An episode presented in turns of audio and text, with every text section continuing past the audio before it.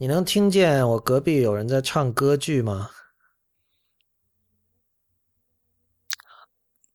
基本上听不到，要很仔细、很仔细才能听到。OK，那就是还是听得到的。他他今天唱的比较嗨，等会儿可能会听得比较清楚。有 有人建议我把那个他，因为以前我在节目里说过这件事情，然后有人建议我把他这些就是不小心录到他唱歌剧的片段剪成一集无次元。哦，我觉得你应该这么做啊。他他是干嘛？他是歌歌剧歌剧演员吗？我不知道他是什么人，但是就我我其实一直想知道是哪个人。就是有时候我下楼的时候看到一些形容猥琐的人，我就想问，就说：“哎，你是不是那个唱歌剧的人？”我这边、哦我这边有一个邻居，他就是也不能叫形容猥琐了，但他反正就是给人感觉没什么精神。然后他总是坐在那个门口的那个两节台阶上，然后呢拿着一个 feature phone，在那儿玩嗯什么类似纸牌那样的游戏，还是空档接龙还是什么。然后他他就是我经常我出去吃饭的时候，可能坐在那儿一边抽烟一边喝咖啡，一边在那个拿着 feature phone 在那里。我有时候我会我我觉得如果是他的话，这个画面就非常的不和谐。多多大年纪的人啊？老头吗？没不他我我觉得他的年纪应该是二十五六，但是他看起来比我老。他一定 into 他，he must be into politics。嗯，我们刚才看到我我跟啊这位是 Nina 哈，大家可能记得就是一年前的时候，我们录过一期关于 Bjork 的无次元节目，应该可以说是 critically acclaimed 吧？大家好，我是 Nina。有没有你的朋友跟你就那期节目进行反馈？没有，只有只有你的反，只有你传达给我来自听众的反馈，大家说我声音很好听。OK，我们想录这一期也想了很说了很久了，但是呢，说了大概有一年了，从去年录完 Brook 那期就说要录这个，然后一直也没录。嗯对的。然后今天决定开始录也是非常的偶然，我刚刚把呃最新的一期《陛下观》剪完上线，然后你知道我突然决定今天录，是因为我现在比较饿。你知道这个梗吗？不知道，就是有一期 IT 公论完了之后，我有一个朋友，我是这我我我我这现实生活中见过面的朋友，然后他跟我说说觉得那期特别好，然后因为那期我有讲说什么那段时间我在吃 Soylent 之类的事情，然后可能就经常处于一个比较饥饿的状态，然后他就觉得这种饥饿其实让节目变好了，就是有一点那种 Stay hungry, stay foolish 的那种意思吧，就是说。暖饱思淫欲，吃完了之后属于这个饭后困或者叫什么 food coma 的状态，录不出好节目。然后我刚才就想，这个我们这期节目既然拖了那么久，然后我现在处于一个就没有说饿到无力思考，但是好像又有一点点想吃东西的状态，就不如把它录了吧。哦，那你还是今天还真是凑巧了。不过，那你这么说的话，人家说保暖思淫欲这种纯粹娱乐性的节目，必然是属于淫欲那个 category 的。啊，淫欲就是娱乐啊，娱乐不娱乐和淫欲不是基本是一回事儿吗？对啊，所以要保暖才思淫欲啊，你要吃饱了、穿暖了，要 food coma 的状态，才有那个，然后精神去想这些东西啊。啊 But anyways，题不，外话这是一个很好的点，就是我们可以 argue 说，这个保暖啊，暖保、保暖、暖保，这个暖和宝是针对听的人说的，而不是针对做的人，可以这么说吗可以吗？以我不知道，这是一个 hypothesis。可以，That makes sense。嗯。OK，希望我们各位听众足够的暖和足够的饱。我一开始，呃，我我们这期想讲的是这个加拿大钢琴家和他愿意说自己是作曲家，但其实我觉得算不上了，就是 Glenn Gould。呃，妮娜小姐也是加拿大人哈，所以我们还是挺合适的录这期，对吧？是的啊，我听说你还去过 Glenn Gould 当年叫什么特别喜欢去的餐厅，在多伦多。对，大概半年前吧，我跟嗯博物志的主播婉莹，婉莹来多多伦多看呃多伦多博物馆，然后我们见了一面，然后我们晚餐厅特特别因为 Lawrence 的原因选在了。格呃格伦古尔德最喜欢的餐厅，他应该是经常半夜去那个餐，因为它是一个二十四小时的餐厅，是一个类似于 diner 那样的地方。OK，嗯，二十四小时餐厅，所以他经常会半夜过去，然后点一些就是吃的，然后就做一些他自己思考之类的事情。然后那是一个非常略看似略略 sketchy 的地方，特别简陋。然后最搞笑是，他你把你进到他那个卫生间，它是两个餐厅共用一个卫生间，所以你可以从厕所出去，然后就到另外另外旁边的那个餐厅。哦天呐！对，就然后。然后，厕所的门也并不是正常的墙，也不是水泥墙，像一个木板临时搭建起来的东西。所以这餐厅很老了吧？对吧？对，很老。那显然，Gold 都去过，那显然很老嘛。对你这个让我想到，就是因为 Glen Gold 它的主要的，是就是生涯的高峰期是六十年代、七十年代嘛，可能七十年代为主吧。呃，然后我就你刚才说的时候，我就想到那个 Seinfeld 里面那个 Kramer 说过一句，他说七十年代那些明星，你你在电视上看到他们，你可不要觉得他们的卫生状况有多好，就是。这七七十年代其实是一个拿今天的标准哈，比如说今天我们在亚洲的一些这种呃大都市的那种公共卫生的标准，比如像不要说日本了，日本那是极端的例子，就哪怕比如像上以上海为标准，如果你穿越回七十年代，我相信很多人会觉得很脏，受不了，你知道吗？显然喽，你知道那个显然七十年代不是那个有 funk 和 soul 这种音乐，然后大行其道嘛，然后就是。大家会用像 funky 这种词形容音乐，funky 这个词其实是跟臭味相关的，你知道？那为什么会用它形容音乐呢？没有，就是我我们先不谈音乐，就是说你 funky 这个词在在日常英语里是可以形容说，我走进一个地方，我觉得这儿 it smells funky，你是可以这么说的。就你当你说一个地方 smells funky 的时候，其实这里就是有不好闻的味道。嗯哼。呃，但是就是说，这涉及一些美学问题了，就是说究竟。呃，所谓我们称之为不好闻的味道，它其实是不是代表着一种活力，代表着一种，就是说，我我我我们我们希望这个世界有秩序嘛？嗯，那么我我们给这个世世界施加秩序的方法就是去归类、去分类，有些东西是好的、是干净的，有些东西是脏的，有些东西是香的，有些东西是臭的，对吧？那么我们称之为 funky 或者不好闻的东西，很多时候它的它之所以会有那种东西，其实是因为。处在这个空间的人，在做一些呃被主流社会定义为不好的事情。比如我这个极端例子很简单，如果有人在一个空间里拉屎，那这个地方肯定是不好闻的。但是，但是从就是光谱，如果拉屎是光谱的一一头，然后另外一头是像东京那样的整洁，那中间其实有很多灰度嘛。所以我觉得 funky 其实处处于这个中间这一环了。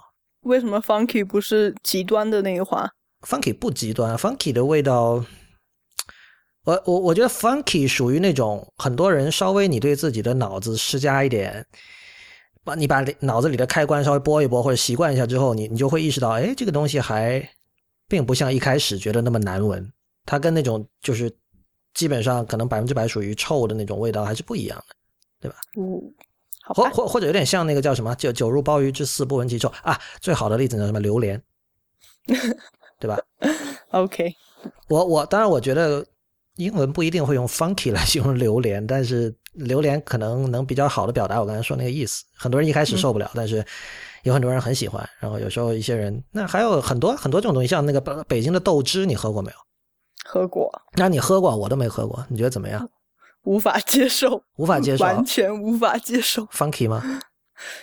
呃，I got。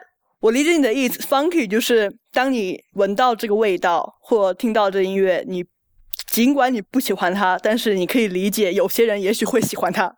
嗯，倒没有那么宽泛了，funky 应该比这个含义还窄一点。但是，哦，你刚才这个描述用来形容 funky 是是没错，但我觉得 funky 不能这样来定义。OK，呃，我我们先不说这个了，刚才怎么说到 funky 的？说那个地方，哦，对，那个地方，你说那个餐厅不是很干净。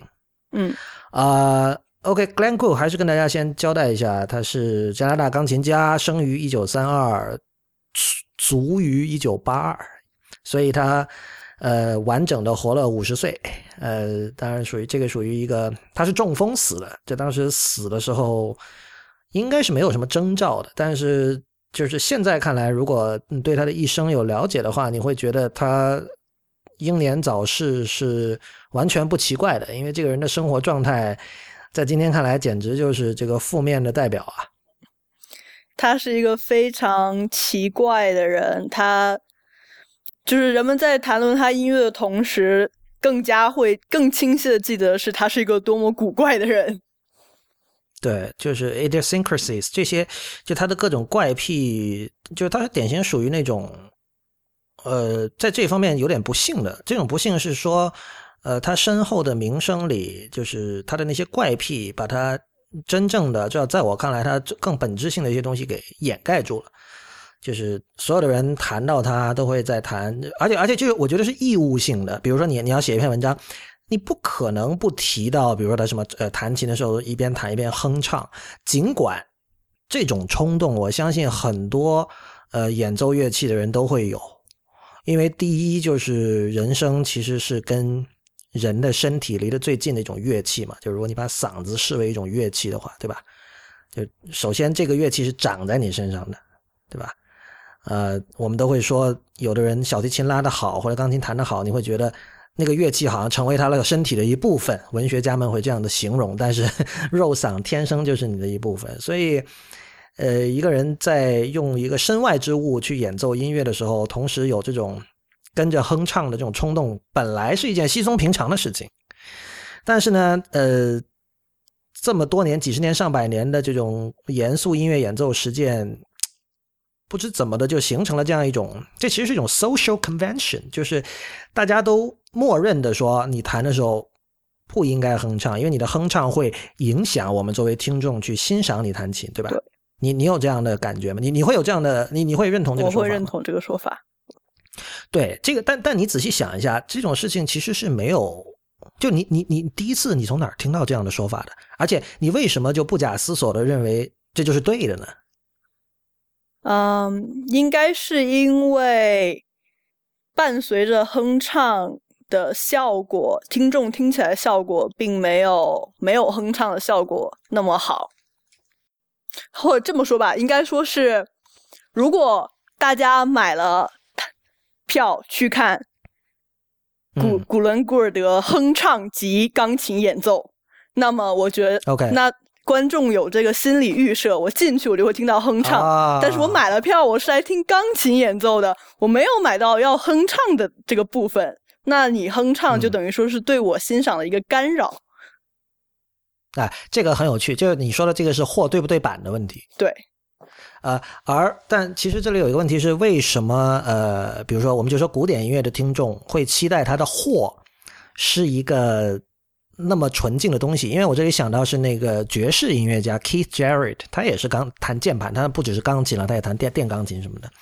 那他在呃七十年代开始就做了很多这种即兴钢琴独奏会嘛，然后他也是出了名的，就他当然他的哼唱跟古尔德不太一样，就古尔德往往就是跟着旋律哼唱，但他是那种会有那种像高潮似的那种那种那种嘶吼。就呃 这样的，他因为因为他整个音乐会都是即兴出来的嘛，也可能长达一小时的音乐，就他一个人用一台钢琴即兴出来的，所以他在那个过程中，就整个他的人的状态其实跟性爱很可能是就比较接近的，所以那个时候他就会有那种不由自主的那种呃呻吟声也好，或者什么声也好，其实都很正常。但是我会发现，没有 Keith Jarrett 的听众，或者说很少，至少我没有看到去抱怨 Keith Jarrett 的这种，在我看来明显比。Glenn Gould 的哼唱更加干扰音乐的那种呻吟声，我很少见到有人抱怨这个。相反，大家会把它当成一种 novelty，有时候甚至是趣味提出。但是，呃，Glen Go 那种，就是有很多人会觉得说：“哎呀，赶快出一个什么软件把它那些抹掉啊什么的。”这样，我我所以我觉得这个，我刚才为什么说是 social convention 呢？就是说，它和我们在社会中进行古典音乐欣赏的这种实践中的一些默认的规则有关。比如说，你去听古典音乐会必须穿正装，对吧？然后你必须认真的听，呃，你什么乐章之间不能鼓掌，然后有的时候甚至有一些曲子结束的那种，结束的时候是以一种很升华的方式，比如说那个很安静，不是那种像某些交响乐就轰一下就结束了，它那是非常像就最典型的像贝多芬最后的那首钢琴奏鸣曲一样。那么对于这种音乐呢，可能还有一些 social convention 不成文的哈，就是说你完了之后不能马上鼓掌，你得等一会儿。你得给全全体观众一个去消化这种升华感的一个时间，然后你才鼓掌。这诸如这一类的这种规则，让大家就是对古典音乐有这么一种预设的观念，就是这个东西必须是独立存在的，它像一块水晶一样，或者它像一幅就任何古典艺术吧，就是我我们必须以一种静观的方式去看它，必须以一种静观的和一种面对一个神圣的东西的一个方式和它相处。所以呢，你如果哼唱，这几乎是一种亵渎了。嗯，我可我可以理解啊，你你不觉得人类就是因为不断的重复某种仪式而得到快感吗？然后欣赏古典音乐是快感的对，这就是这就是他的仪式感之一啊。那他伴随着他的哼唱，这个仪式感被破坏掉了，我们就没有办法得到我们想要得到的那种极极致的快感。你你说的对，因为其实其他的这种音乐欣赏的实践里也有他自己的仪式，比如说我们知道听京剧的时候，你这个叫好的这个点是很重要的，对吧？对，你得在正确的时候叫好，你不能乱叫。其实这也是他的仪式感。所以其实这里的问题只不过是古典音乐它，所以我说还还是那个那个词 social convention，就是已经被固化下来的一套规则。嗯。所以，关于古尔德，大家喜欢说的往往是些怪癖，比如跟着哼唱，比如说用一把很低很破的椅子在那弹琴，呃，比如说他的他身体上是有各种各样的问题的，就是我不知道他死后有没有进行尸检什么的，就是他他一辈子吃了很，这总是随身带着各种药片嘛，然后他会觉得自己。这很容易感冒，总是穿很多衣服，就真的很厚，就是热天都穿大衣那样的。然后对自己的手就有一种近乎病态的敏感。比如说，曾经有一个就是被被大家这个不断传颂的一个例子，就是有一次一个斯坦威的钢琴的这个调音师跟他握手见面的时候，他要起诉别人，他说：“你跟我握手，你把我手给伤害了。”嗯，那我我我觉得就是。今天的人看这些八卦啊，就是他听到之后，可能大家都有自己的感受。有的人可能觉得这是就是在作，对吧？有的人觉得我不知道还会觉得什么。但是我在我看来哈，就这些东西，我觉得他的一个重点，就你要理解他这个人的一个重点，就是他这些东西都是真诚的，就是就是他脑子里可能缺根筋，他可能并不知道啊，你跟我握手其实并不会伤害我的手，但是由于这种缺根筋。他是真诚的相信你确实会伤害我的手，就这是神经质嘛？这是一种神经质的表现。所以他是真的心里有一些问题，而并不是他呃故作出这样的姿态。我相信他心里是有问题的。有一本书是那个有一个叫 Peter Oswald 的人写的，呃，叫 Glenn Gould The Ecstasy and Tragedy of Genius，然后。这个 Peter Oswald 他就是他本身就是心理医生，然后呢，他是早年也是乐迷嘛，然后有一次那个呃古尔德早年他那个一场演出之后，他去后台就跟他聊什么的，那个一开始那段他写的非常非常精彩，就是他一路拉着他聊，就是呃这个我我我觉得我们等会儿可以讲到，就是他是一个其实他是一个非常渴望跟人沟通的人，所以那时候他二十出头，就可能跟你现在差不多年纪，然后演出完了。然后有一个四十岁的大叔跑到后台来，就是来来说啊，我好喜欢你弹的啊，什么什么。然后刚好这个大叔呢还是个小提琴家，结果他就拉着大叔一直聊聊聊，然后两个人去一个地方吃饭，吃完了之后那时候已经快十一二点了，他跟那个大叔说：“哎，我们去合奏吧，你不是拉小提琴吗？”我就我我我那那你想这个阿楚当时很崇拜这个这个少年呢。那能跟他一起演奏一个什么东西，那他肯定会觉得很嗨嘛。然后虽然已经很晚了，就那时候他已经很累了，但是他还是答应了。结果搞搞，好像我不记得具体，好像搞到两三点那天。然后这个可以跟你刚才说的那个去餐厅吃饭的例子结合起来，就他古尔德确实是一个夜猫子，而且他是一个在六七十年代上的就就已经是夜猫子。他他的很多朋友就是应该也算是一种抱怨了，就是他会说他会在半夜就是打电话。给他，然后在电话里，在钢琴上去弹完一整出歌剧。你知道一整出歌剧怎么都得有一个半小时、两小时的。所以他是一个很即兴的人，他想到哪儿想到什么就要马上做，没有办法。我觉得是任性，我不觉得他即兴，我觉得是任性。而且你有没有想到一个问题？七十年代打电话可不便宜，如果你要打两个小时的电话，嗯。对，所以那个时候，那当然他那个时候也，他他一辈子其实不能算是很有钱，但是好歹他也是个名人嘛，所以就是他可以至少他的收入可以让他负担得起这样的任性，就是有时候他会打岳阳电话的，打整晚都有的。他据说他的那个电话费就非常非常高什么的。然后我这些这些其实也是八卦，就本质上你跟别人讲，就是说讲这些事情的时候，其实本质上跟你讲他什么哼唱什么的没什么区别。但是我第一次看到这个事情后，你知道我的印象是什么？就是这就是个宅男啊。宅男，你仔细想一下，难道不是吗？就是他一方面这么怕跟别人接触，是吧？握个手都要告你，然后整天穿着那么厚的衣服，就是他，我这这个可能心理医生会有自己的想法，就是他可能对自己的身体感到耻辱，然后跟什么童年经验、呃经验和记忆有关，有可能吧。但是很很显然，他不是一个非常 physical 的人，对吧？嗯。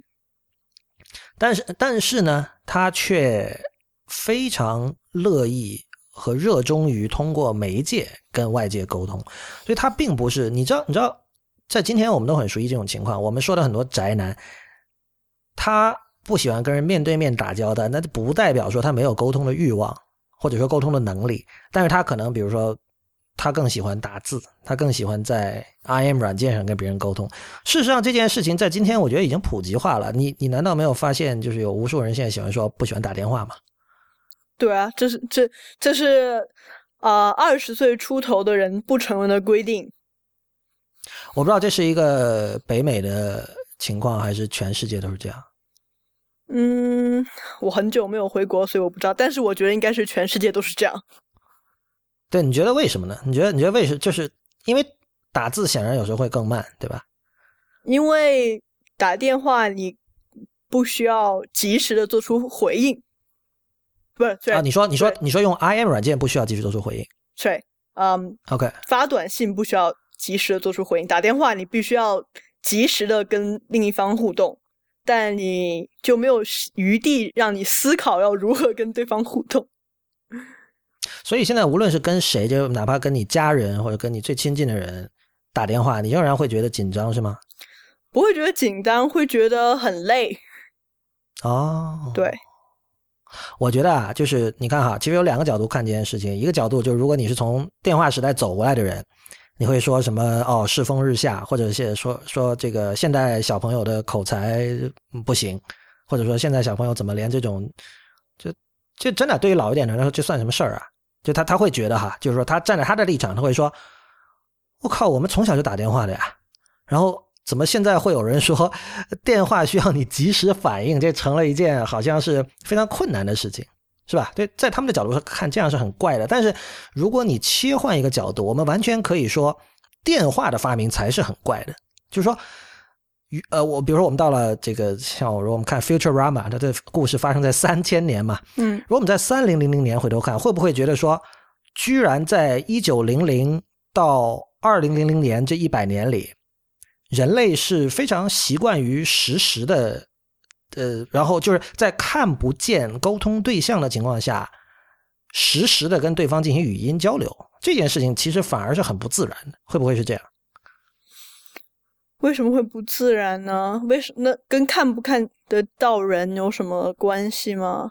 哎，这其实有很大的关系。这这这是我我开始做播客之后意识到一件事情，就是有很多这个人，因为我们的播客其实。本质上就是几个人在聊天嘛。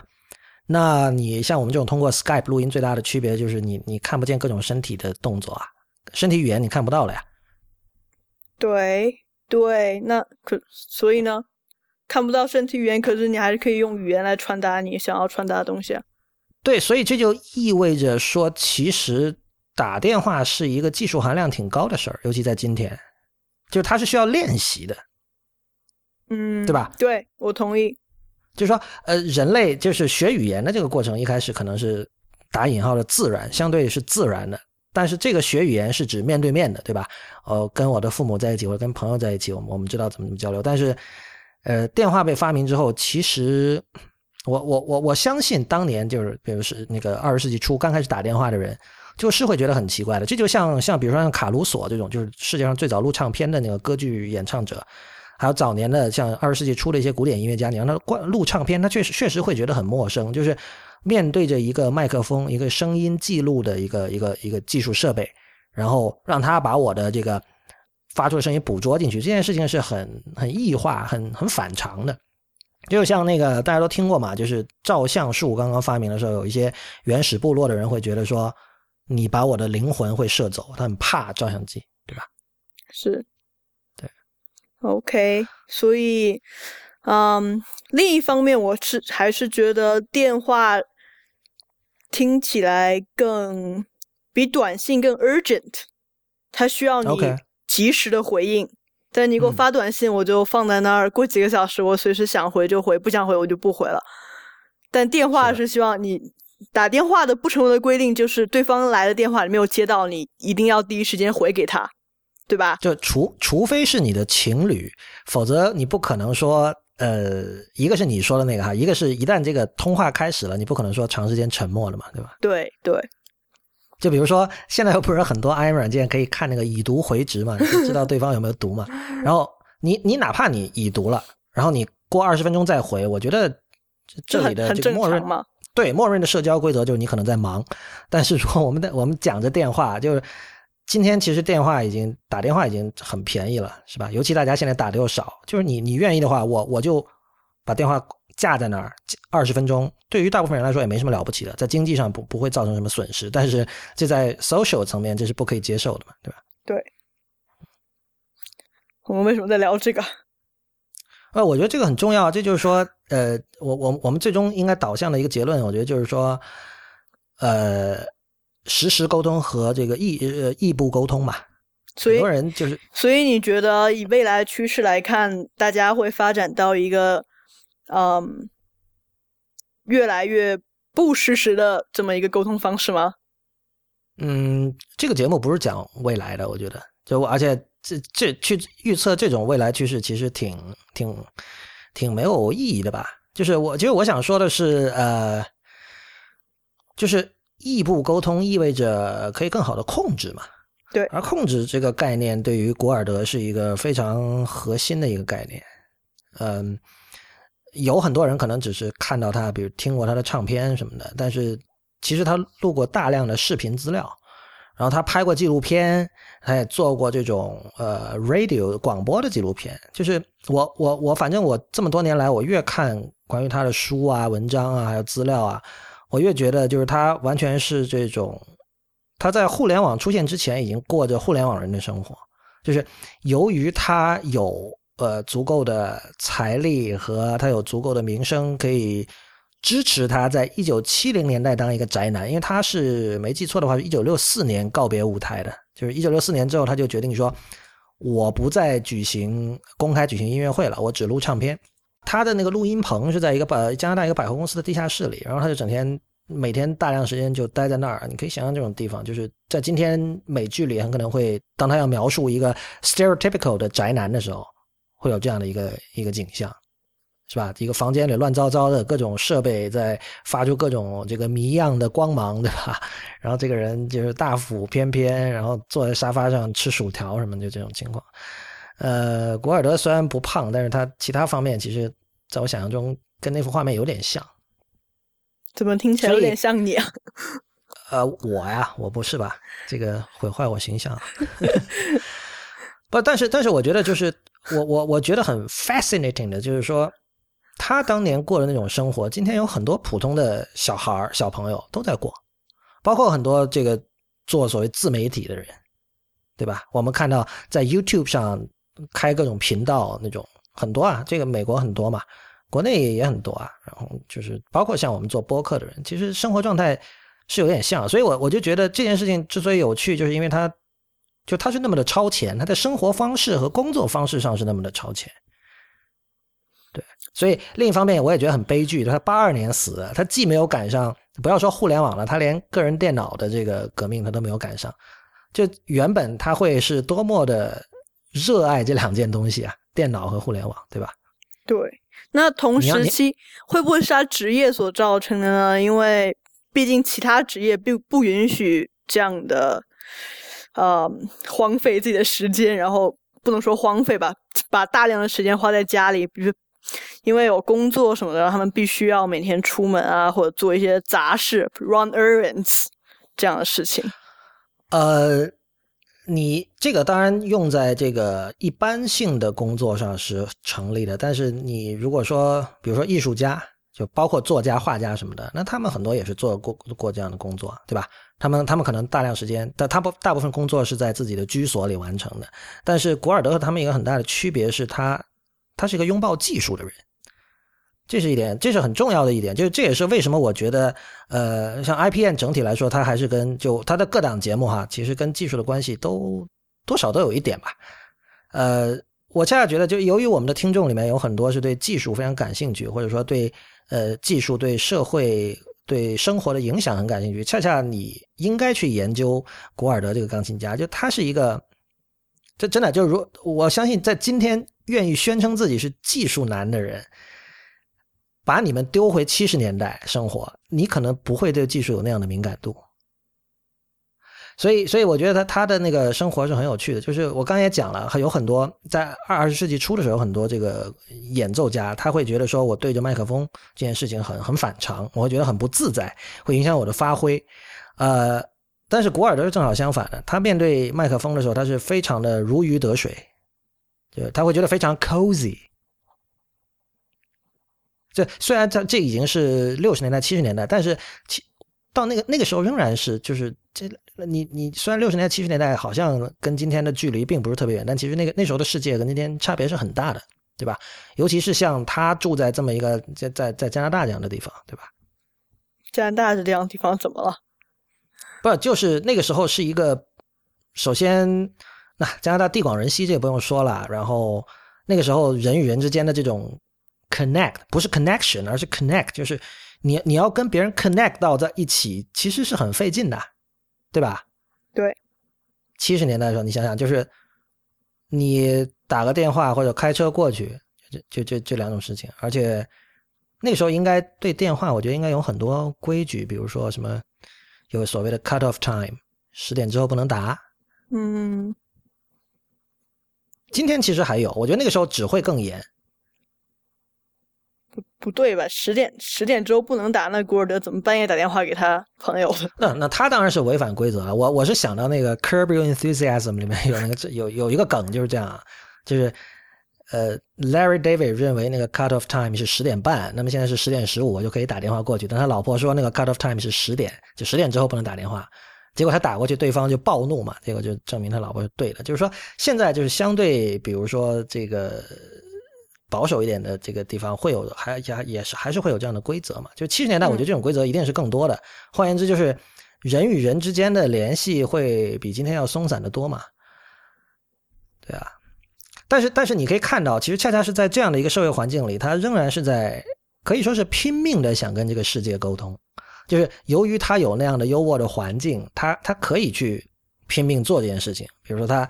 因为那那个时候也不像我们现在哦，花这个几十美元就可以买一个其实已经相当不错的麦克风，对吧？至少以录语音来讲，那个时候你要录音这件事情本身就已经很贵了，一般人是负担不起的。但是他有这样的条件嘛，然后他去做这样的尝试。呃，前几年出了一张这个双张唱片，当时我觉得很有意思，就是他录了一首，他当年七十年代录了一首那个斯克里亚宾的第五钢琴奏鸣曲。然后我记得我初中的时候听到这张唱片，然后那个时候那就是没什么，就是。当然，他的演绎，呃，音乐演绎那是他的风格，那个再说。但是除此之外，没有看到什么特别的。但是直到前，直到前几年，我才意识到，他当时录的时候是用了四支话筒，然后这四支话筒，呃，分别摆在从远到近，就和钢琴的距离啊，从远到近，然后导致那个，因为整个房间里的声学就放话筒放在某每一个位置，它的这个声学的这个环境是不一样的嘛。有的地，比如放远的，可能这个它混响混响会多一点。他用四支话筒同时录自己弹这首曲子，然后呢，他当时的理想是说我要我我要有四轨，就是最终 CD 就是那个当当唱片，我在唱片里有四首，每首是不同的这个麦克风时下的音，然后呢，他预测他说未来呢，因为他自己不喜欢现场演出嘛，然后说未来听众也都会在家里听音乐，这一点他又预测对了，这这个这个我们等会再说，但但但他想他构想的一个理想的未来是。每个人不仅在家听音乐，而且每首曲子我在这个 EQ 上，我都给他各种各样的选择，然后大家可以自己在家里调，然后每个人调配出一首他自己所喜欢的版本。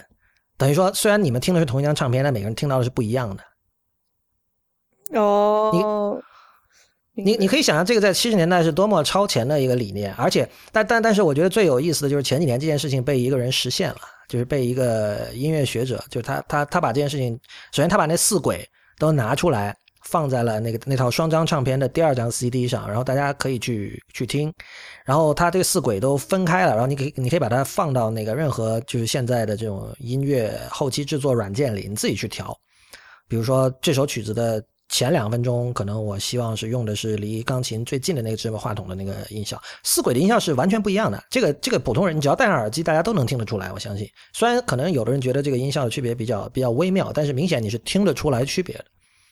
所以，这个这个只是他的一个初始的尝试，就是他他他有很多这一类的尝试，其实都开了个头。然后由于他。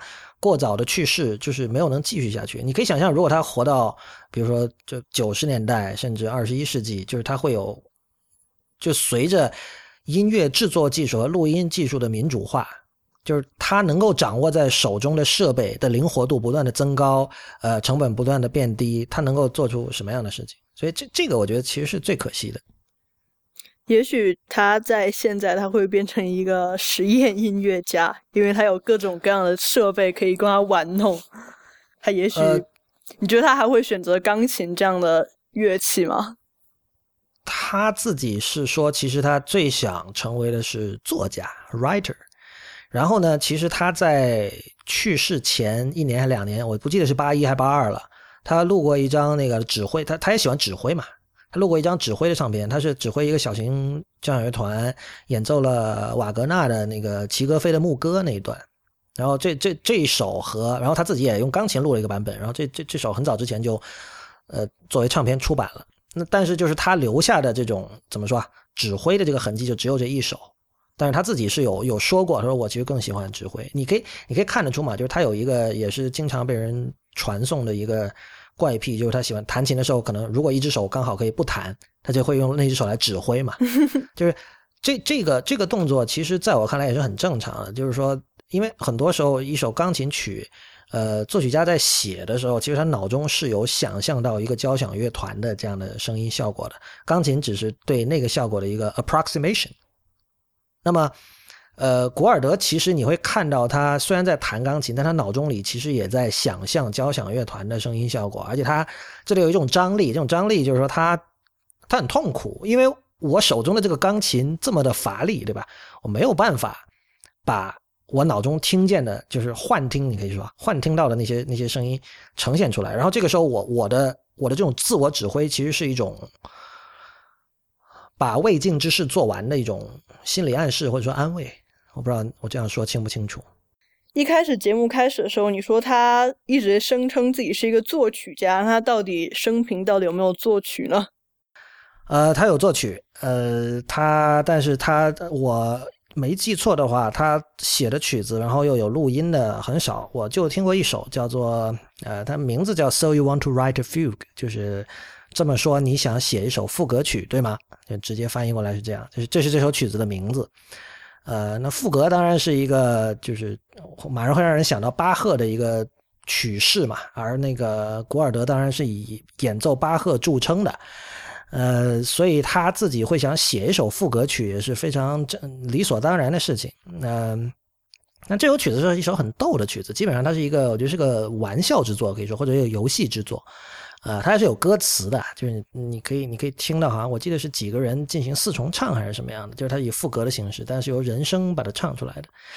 那另外，它还有一首，应该有一首弦乐四重奏，我没记错的话，那也是有录音的。但是总体而言，就是他作为一个作曲家，可以说是一个很差的作曲家，但是他却一心想当一个作曲家，而不是一个钢琴家。对对，但这很正常啊，就是说那个那。如果有人想反对的话，我那我我我把话重新说一遍。至少他是一个在二十世纪音乐史上是没有什么位置的一个作曲家。作为作曲家的 Glenn Gould 肯定是这样的，这是毫无疑问的。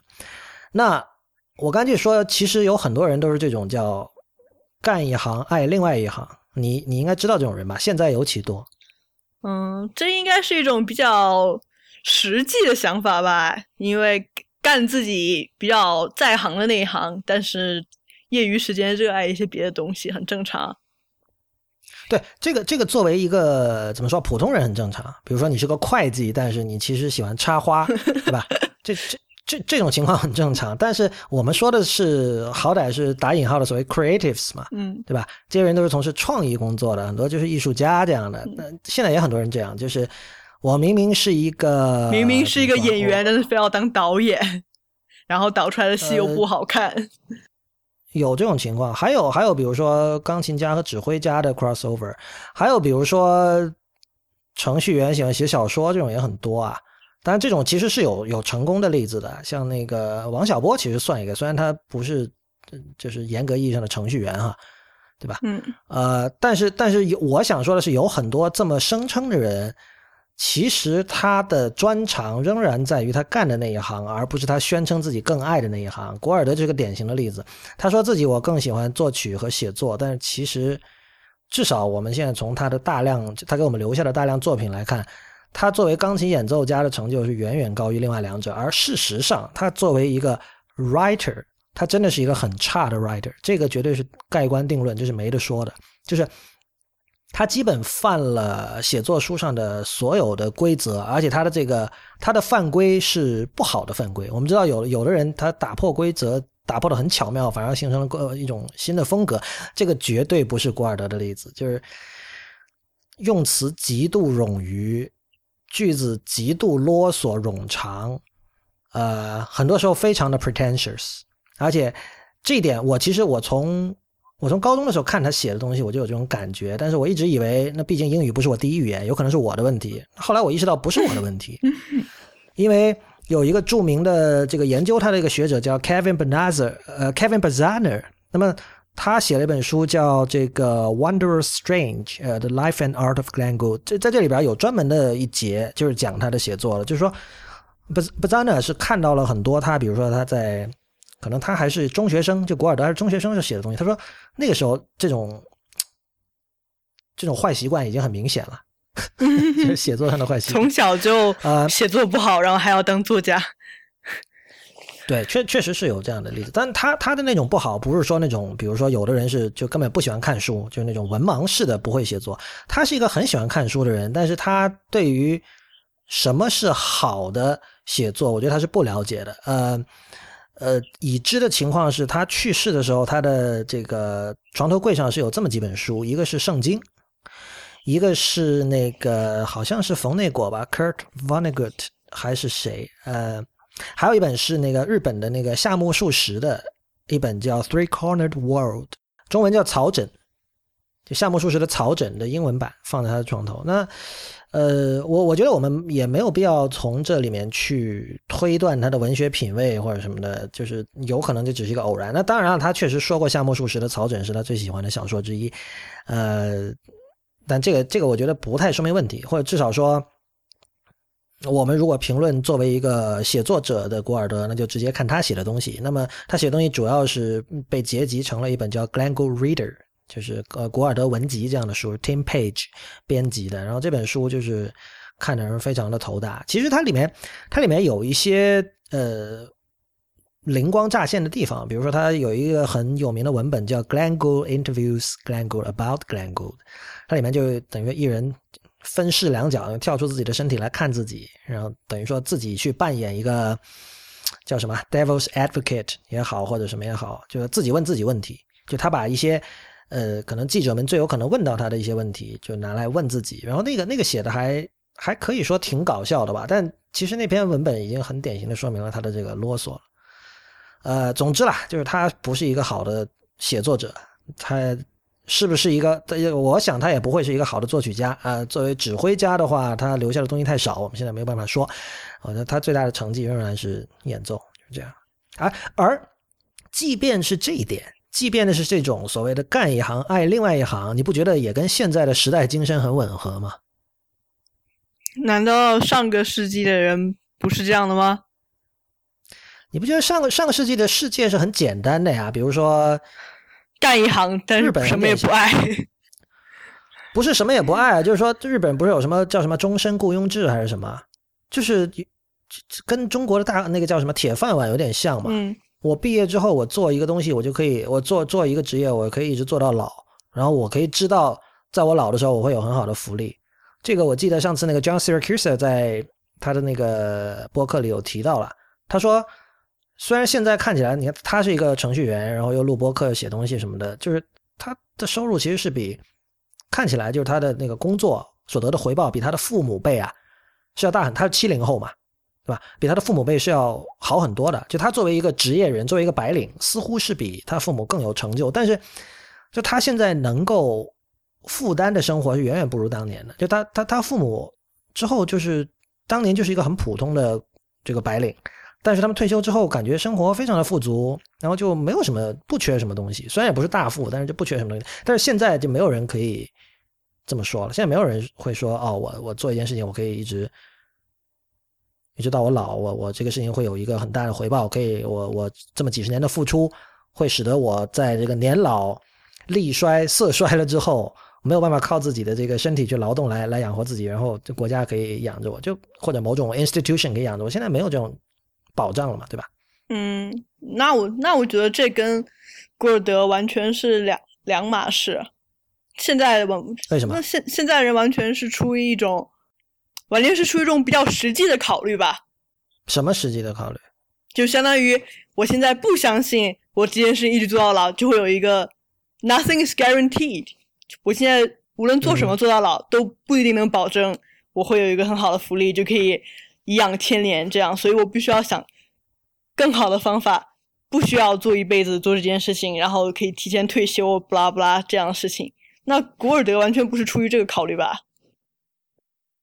你觉得他就是心野，或者说兴趣多？对他就是他就是兴趣在于兴趣在于啊写作，或兴趣在于作曲。但我我相你觉得你觉得他自己本人知道自己并不是一个好的作家，或不是一个好的作曲家吗？他有可能不知道，因为否则他不会持续的写那么多东西，而且他有点是被惯坏了，因为就是他。他确实是个天才，那天才一定会被人惯，然后而且从这个比较 practical 的角度来考虑，他当时给那个有一个叫 High Fidelity 的一个杂志写稿嘛，那当年就是当年杂志的地位比今天高多了，而且当年杂志如果能约到这种名家写稿，那肯定是会对销量是有好处的。他其实不太管你这个写的究竟好不好，这个这个我觉得古往今来都是这样，大部分人会被名气遮蔽了眼睛。那当年的话，你。尤其是如果你是那种花了不少钱买他的唱片，甚至听过他现场的人，你你真的会被他的那种天赋的那种耀眼的光芒就就遮蔽住眼睛。就是说他他随便说点什么，你都会觉得哼，或许有道理，或者说我看不懂，是我自己没有那个天赋，对吧？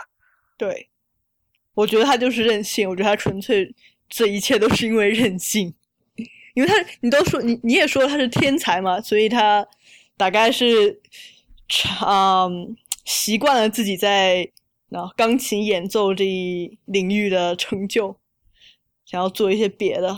他这种人其实就是他有个特点，就是他这种人就是他表达欲很强，而且他他是真诚的，然后造成一个结果就是他对任何事情都有很强烈的看法。这种看法很多时候是对的，也有很多时候是错的。但是即便是他胡说八道的的时候，你也不能去质疑他的 sincerity。所以我反复强调他是真诚的，这点很重要。就这一点，他跟乔布斯其实很像啊。乔布斯也是一个，在他最红的时候，这个各种杂志会让他就各种各样的事情发表看法，包括什么世界政治局势之类的，他他会回答的，他会说的。但是后面有人就讲了，就完全是扯淡，就他那些看法。但是他是扯淡，这是这恰恰是说明了，就是说，就这种人，他会他自己的世界观非常的强烈，然后他对各种事情都有看法，这种看法确实不一定对，但是他。逻辑非常自洽，还有这个价值观非常自洽，是这样的一种状态。古尔德也是一样的，所以我觉得他会去，他所谓我刚才提到说干一行爱另外一行，就是仍然是出于一种表达欲，就是呃音乐的角度说啊，他他最明显的一个特点就是他在演奏的时候，他把对位视视为高于一切。所谓对位，就是可以理解为各个几条不同的旋律之间的关系，他把这个事情看的是最重要的，所以。他他很多时候会采取一种非常极端的方式去演绎一些，会以反常的方式会去演绎一些这个作曲家的作品，比如说他会用弹巴赫的方式来弹肖邦，和弹巴赫的方式来弹莫扎特，这样就是对于一个就是有古典音乐聆听经验的人是很怪的。就他弹的莫扎特和肖邦确实是很怪的。然后对于稍微保守一点人来说，可能他会用用上离经叛道这种词，会觉得你这是一种 blasphemy，是一种亵渎。这个这个在今天看来就很可笑了。就是其实演绎这种事情没什么亵渎的，就是我们都知道作品一旦落地，跟作曲家可以说是没有关系了，而且。我相信，如果像巴赫、莫扎特、肖邦这种人在世或穿越到今天，他不希望看到别人完全照本宣科的、照按谱子来，所谓的忠实于原谱的去弹他们的东西的。所以，这种 creative freedom，我相信当年的作曲大师们是会给予后世的演奏家的。但是，呃，我刚才说这个的原因是，就是对于他来说，就你知道，有的古典音乐演奏家视自己为一种灵媒，是自视自己为一种。说传声筒就太矮化，但他认为自己是有一种神圣的使命。我的神圣的使命是把肖邦当时的精神传递给现在的人，因为肖邦已经死了，当年也没有唱片，对吧？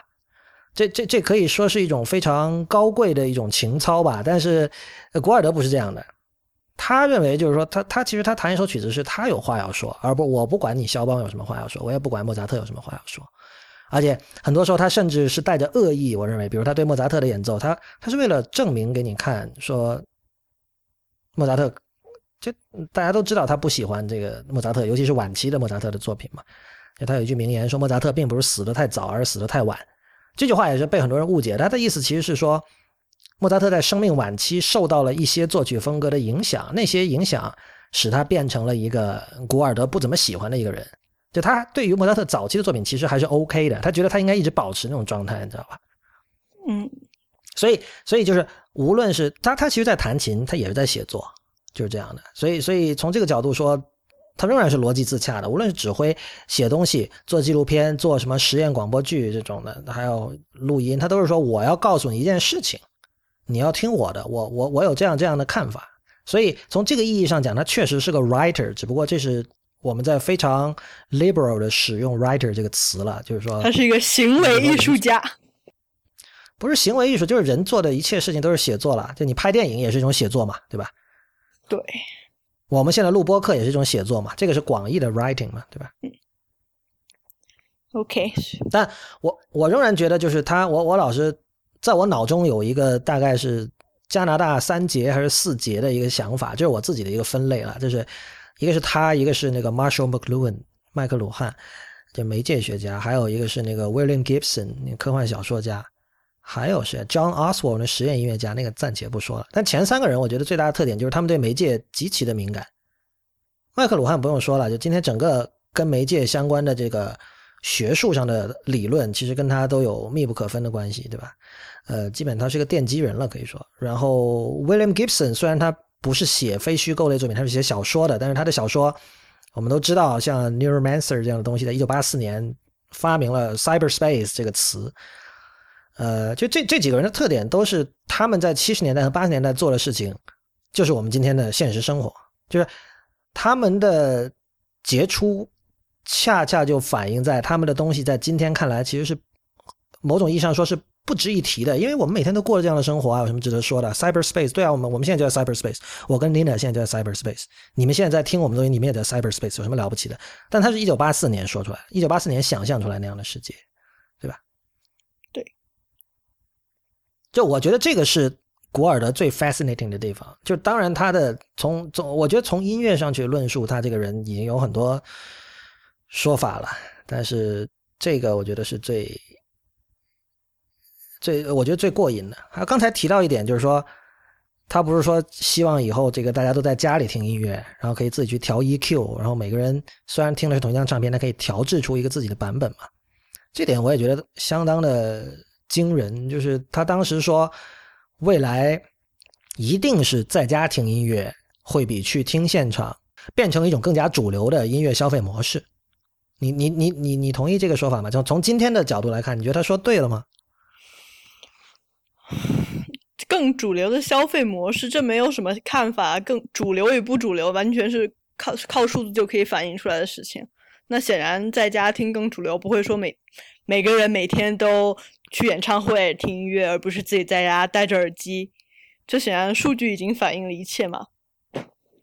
那这里涉及一个价值判断的问题，就是你你今天哈，比如我问你，你会不会觉得说现场才是真音乐，才是真正的音乐？我会觉得不，我会觉得唱片才是真正的音乐。那真的吗？为什么？因为这这就相当于古典古典音乐有它自带了一种仪式感，你去听古典音乐就要有仪式感。我觉得现在的音乐自带的就是经过已经经过各种各样的嗯数据上的处呃音效上的处理，并不是 live 的现场原声的播给你。就我觉得这就是观众的心理预设。呃，很有意思，但我能不能这么理解？就是所以你觉得古典音乐其实现场才是真正的，然后像流行音乐和摇滚这些东西，其实唱片才是本体。嗯，对，可以这么说。我我不太确定啊，我刚才一开始听到，我觉得这个思路似乎有一点 inconsistent。为什么？就其实你是在区分有没有插电。就比如说我是小提琴站在你面前拉给你，嗯，你会觉得这是这个现场是真正的。但如果比如说我是弹电吉他呢？嗯，我觉得并并不是以乐器来区区分吧，也不是以呃音乐种类区分，而是说这个作家他想，这个作曲家或者这个演奏者他在演奏的时候，他想传达给你的是一种仪式感，还是想就是让你欣赏啊经过各种处理之后近乎完美的这样一个音乐，这样在一个 live 的这这么一个情况下是几乎不可能达到的这么一个。效果，他想要的是什么？嗯，哎，那古典音乐完全可以，古典音乐符合这个说法啊。就古典古典音乐演奏家虽然 OK，他在开演唱会的呃演奏会的时候，可能是很强调仪式感，或者说组织这个演唱会的和应该说是组织这个演唱会的和听这个演奏会的人更重视这种仪式感。但是古典音乐家也会进录音棚录唱片啊，对吧？现在现在他的唱片也会在 Spotify 上啊，对吧？大家都可以听到。那他录的时候肯定。最低限度说，如果他弹错了，他一定是会修的，对吧？嗯，对。嗯，怎么说呢？这可是你，我相信你问任何一个人，当说到古典乐的时候，问他们愿意在家听还是在还是到呃音乐厅去听，我相信大家都会说音乐厅吧。还是，但是你觉得做出这种回答的人，如果你把问题换成流行音乐，他就会说：“我宁愿在 iPhone 上听吗？”对，嗯，哼，对，我的感觉是，大多数人就所谓的主流意见，仍然是认为，无论是什么音乐，现场才是真正的音乐。这这有可能是唱片公司喂给大家的一个就错误的观点。唱片公司那，因为我们知道现场现在才赚钱嘛，唱片不赚钱。那你那你，嗯，这个题外话，你觉得对嘴是可以接受的吗？什么东西？就是中文叫什么？就是当啊，lip syncing。对，Yeah，that's right。就是假唱了。对，假唱。你觉得假唱是完全假唱是完全可以接受的？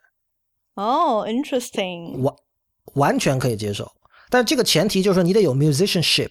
这个怎么说啊？就是说，有的人是呃，哪怕我给你最好的录音设备，我给你配啊，你自己不会用 Pro Tools 没关系，我给你配备最好的技师，你提要求，我什么都给你做到，我把这些东西都给你准备好了，你在录音室里也炮制不出好的音乐。那这种人，那当然假唱或者说 lip syncing 是当然是不好的。但是如果一个人他脑中他有 vision，他知道什么样的声音是好的，这最简单。就比如说配色这种事情，有的人就是会配，有的人就是不会配。那有的人他就是知道什么样的音色和什么样的音色搭配在一起好。如果你有这样的知识，那我觉得假唱是完全可以接受的。如果你不接受假唱，就等于说你不接受任何后期处理。在我看来，就你觉得所有的音乐必须一 take 过，只要我我要弹错了，我就得从头重新弹。这这说的有点极端哈，但我觉得。没有差太远，所以 basically 你觉得假唱跟后期处理是一样的，一个概念？它本质上就是一样的，只不过现在，尤其在中国的语境里，我们讨论假唱的时候，太多的时候我们是在讨论道德，对，就是说你在骗我。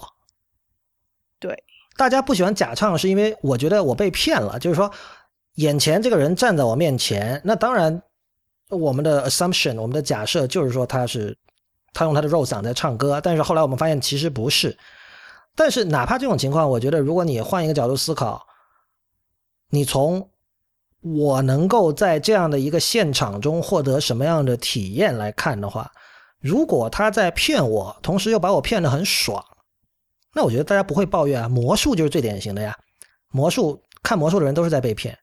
但是你被骗的很爽，没有人会说魔术是在造假，对吧？魔术因为魔术就是造假。不对，那魔术它上来，魔术大家心理预设就是，只要你去看魔术，它一定是假的。但你假唱，你不会说每次去看演唱会，你都知道它一定是假的。它有时候是真的，有时候是假的。人们去看演唱会，他的心理期待是说这是真的，但是这个真完全是可以造出来的呀，就是说。很简单啊，一个一个假唱大师，或者说这么说吧，一个人是有唱功的，他可以真唱，但我就是不真唱，我故意假唱行不行？我我我要能骗到观众，我觉得就是你，所以假唱是可以的，不要被抓到就可以。对啊，对啊，其实就其实就是这个意思啊。就如果你觉得这样很不道德，那我觉得你其实是事实上是在说整个录音技术就很不道德，就必须有一个活人在你面前实时的、一次性的、呃无法复制的，把一个把一段声音给你呈现出来，只有这才是真正的音乐。这个很可笑啊！但我可以跟你讲，今天有无数哪怕是非常 hardcore 的乐迷都会有这样的一个心态。我觉得这个这其实是属于这个音乐欣赏实践没有现代化的一个表现。I see，这有点像，有点像当时安迪沃霍尔在七十年代说的那干干的那些事情嘛，对吧？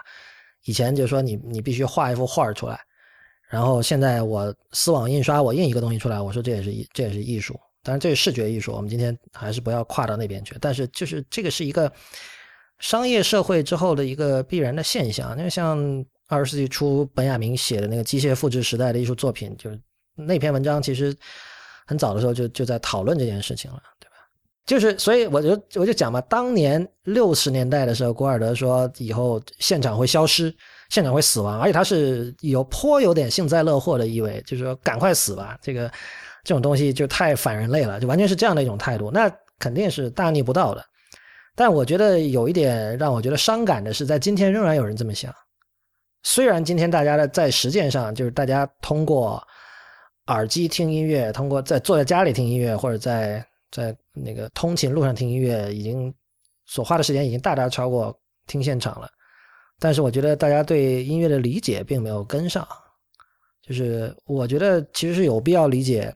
就我觉得你说你对流行音乐那个态度，我是赞同的。就是唱片才是本体，而这件事情其实就是是是古尔德在六十年代就看清楚了。对。所以你觉得？他是一个，当他演奏的时候，他是抱着一个我现在在演奏，然后我要呈现出最好的状态这么一个心态在演奏，还是他只是沉浸在自己的世界里，我在做我喜欢做的事？我觉得是后者，而且可以说的更直白一点，他是在拿做菜的方式在演奏。什么？你是你是在录音？你是在说那个梗，说他弹琴像切菜吗？啊，这个我不知道谁，这是知乎上有人说的吧？我不太明白为什么。但是做菜你知道很很明确啊，就是做菜首先我每个细节我会高度控制嘛，比如我从哪儿去买原材料，我的 produce 从哪里来，对吧？可能有的人讲究我要这个 local produce，我要吃本地的农夫种的东西，就从这儿到你那个菜该怎么切，对吧？这个视觉呈现形式是什么样子，用什么佐料，然后最终它呈现给你的是一个高度控制下的结果。对于他来说这是一样的，就是当当他在录音的时候。或者说，当他你愿意的话，你可以说，当他在给一支麦克风演奏的时候，他并不是一个在进行一个时间性的一个东西，因为音乐音乐本身是时间性的嘛，音乐是一个，就它是一个 time-based process。首先，它是一个过程，它不是一个 object，对吧？嗯。然后，同时它呃，time-based process 有点语义重复啊，因为 process 肯定就是 time-based。呃，但但但是就是说，因为有了唱片之后，音乐具有了。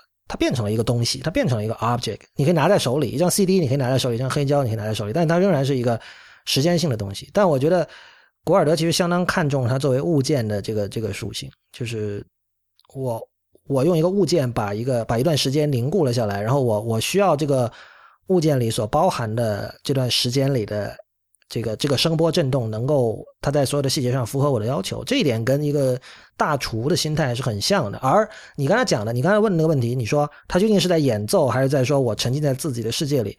我的理解，你所谓的在演奏，传统意义上的在演奏的意思，就是说。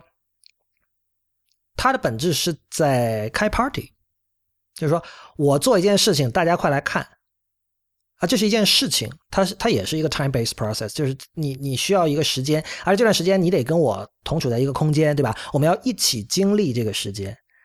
但是但是其实唱片的出现使得这个东西可以被 time shifted。嗯，我懂。就事实上我们。对，事实上，我们现在听他一九五五年或者一九八二年的呃《Goldberg Variations》过哥德堡变奏曲的录音的时候，这就是一个 time shifted 的经验啊。那明明是发生在一九八二年的事情，你还没出生呢，我才两岁，发生在那个时候的事情，为什么我们今天可以听到？为什么我们今天可以，对吧？摁几下鼠标就可以听到？这本身就是很令人感动的。所以，当他在弹奏的时候，他只是。像创，他像在创造一件永恒的 object 一样，在做这件事情。他并没有，我觉得是的，我觉得并没有想到当下观众的感受，或者也许根本就没有观众，因为是录音。对的，而且这你你说这个，我觉得非常的到位。就是你其实点到了一个很重要的一点，就是说他呃，他对于非线性这件事情是有充分的信任的。知道吗？就是说，时间对他来说，就我们现在都很熟悉时间轴这个概念。但在当年，其实你除非你是电影剪辑师，你可能你的生活里不会出现时间轴这个概念的嘛？你能理解我的意思吧？嗯。但是，但是，比如说，当年如果你是一个有做剪辑工作的人，那他显然他经常在录音室里跟那个负责剪辑人坐在一起看，就像一个导演跟剪片师坐在一起看一样，所以他会有这个时间轴的概念。而且对他来说，我去操弄，我去 manipulate 这个时间轴。不仅是完完全 ethical 的，甚至是是 desirable 的，这是应该去做的一件事情。就是他认为这样我才能够实现我刚才说那种 time shift。这个我觉得是，所所以我说他是一个他是一个技术男，他是一个，对啊，他就是一个很相信媒介的一个宅男，就是这样。他他其实非常，甚至你可以说 stereotypical 的一个宅男了，otaku pianist。OK，说到他有他哭这样，你有没有听过他那个广播剧啊？我听过啊，那个他有一个叫《Solitude Trilogy》孤独三部曲，《Idea of North》、《Latecomer》，还有还有一个叫什么来着？我忘了。那个跟加拿大关系非常的深，而且我那经常让我想到 Real，因为 Real 以前住在 Saint John's，是在加拿大的一个东北角吧？呃。啊，对，去最东边，北不北我就不知道，也好像不是很北。对他那个，因为古尔德是一个很，他是个很孤独，甚至可以说孤僻的人，然后他很喜欢独处，然后他就有一阵子就坐火车，就一直往加拿大的北部，好像蒙特利尔再往北，魁北克那边，然后再往北，就真的是一些鸟不生蛋、超冷，然后就是属于很多人你把他丢到那里会抑郁的那种那种地方。你你应该知道那种地方。我我知道，我知道。我太了解了，嗯，是吧？但是我我看到 Wikipedia 说，这个广播剧主要是在讲孤独与隔离对人所产生的影响。我想，所以我想说，他应该是自己很知道自己是处于一个他哭这样的状态。他有道理，他他意识到自己的这么一个状态是因为孤独与隔离所造成的。不是，而且而且，我觉得他有一个好处是，他很还是那个词，很诚实。他他知道自己是这样的一个人，而且他接受了这一点。他反复跟别人讲说：“他说我我最我最喜欢的那个调性是 F 小调，F 小调是一个非常灰暗的一个调性。然后他说我最喜欢的颜色是灰色，你知道吗？就他完全接受了这点，他不会觉得说，哎呦，我是不是心里有问题啊？我是不是应该治疗？他把这个当成了自己的一种 identity，这个是很有趣的。嗯，He made peace with himself。对啊，没错，没错，就是这样。还有一件事情，还有一个小细节，这个细节可能不是很多人知道的，就是当年其实是我不记得是 CBC 啊，加拿大广播电台还是呃广播公司还是谁哪个机构，想找他写点关于中国的东西，还是做一个关于中国的广播纪录片什么的，然后还是什么，然后当时好像是希望他能够去一趟中国，来一趟中国，但他说，因为他显然这种人肯定不太喜欢旅行了，不太喜欢坐飞机什么的，呃，他就说不行，但他回信他说，如果你能够给我提供一些关于中国的素材，比如说什么书啊、文章啊、纪录片啊什么的，广播啊，我或许我可以做点东西出来，这个。这又是一件多么宅的事情，你不觉得吗？就相当于今天一个记者说：“我不想出去采访，因为我我我我不太擅长跟人打交道。就我我觉得，哎呀，见人我好紧张，我不知道怎么跟他说话。我也我我也没办法把他的话套出来，但是我可以搜啊，我有 Google 啊，我可以搜已经发生过的这个人说的话，他做的东西，然后我可以把这些作为一个素材，仍然拿做菜做比喻。我就像一个大厨一样，我把这些当成我的食材。”然后我可以做一个东西出来，这一点就是这一点，在今天很多时候已经成为一个记者偷懒的方式。但是在当年，我觉得不太有人会这么想。就当年，首先大家会觉得说，你不到现场，你算什么记者？第二就是说，记者就算真的不好意思跟别人说，不擅长跟人说话，他也不好意思把这件事情说出来，怎么都要磨练自己的这种当面沟通的能力吧。然后他居然会说。他他仍然就是像你说的，make peace with himself，就是 OK，我就是这样的人，没关系啊，我我有我的强项，对吧？我我擅长操弄时间线，我擅长处理现成的材料，那我就这么做好了，就是这样。而他完全不觉得这是一件嗯欺骗读者的事情，他不觉得，就是而且就像他录音一样，他觉得呃后期处理并不是一件欺骗听众的事情。不止不是欺骗，他甚至觉得我我在做一件非常道德的事情，我在试图把最好的东西呈现给你，对吧？对，就是这样的。在今天这个仍然就这今天这个稀松平常，我们知道很多像是 Kanye West 还是谁，反正我见过是哦是那个 Jay Z，Jay JZ 他在录音室里，他仍然他同样是一个完美主义者，非常非常努力，然后做花很多很多时间在后期，务求要做到最完美，就是就。我每次看到这样的故事，我觉得很感动，就是因为就是古尔德在六十年代、七十年代预言的事情，今天真的是成立了，完全的成立了。那这期就这样吧，我们我们选了一些，就是其实我相信在别的地方你不太会听到的关于古尔德的一些一些维度、一些 dimension。呃，中文世界其实讲他的人很多了，就他有有好几本关于他的英文的著作，很早就被翻译成了中文，简体和繁体都有。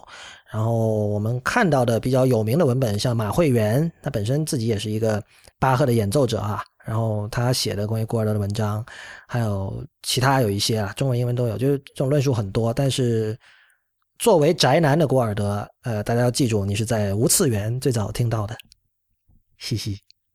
OK，好吧，那这期节目就到这里，谢谢 Nina 再次来无次元做客。我们希望未来。还可以有更多的关于这个，我们我们其实有点想做一个音乐家系列或者艺术家系列，就是这样的系列的无次元的节目。好吧，那就下次再见。下次见。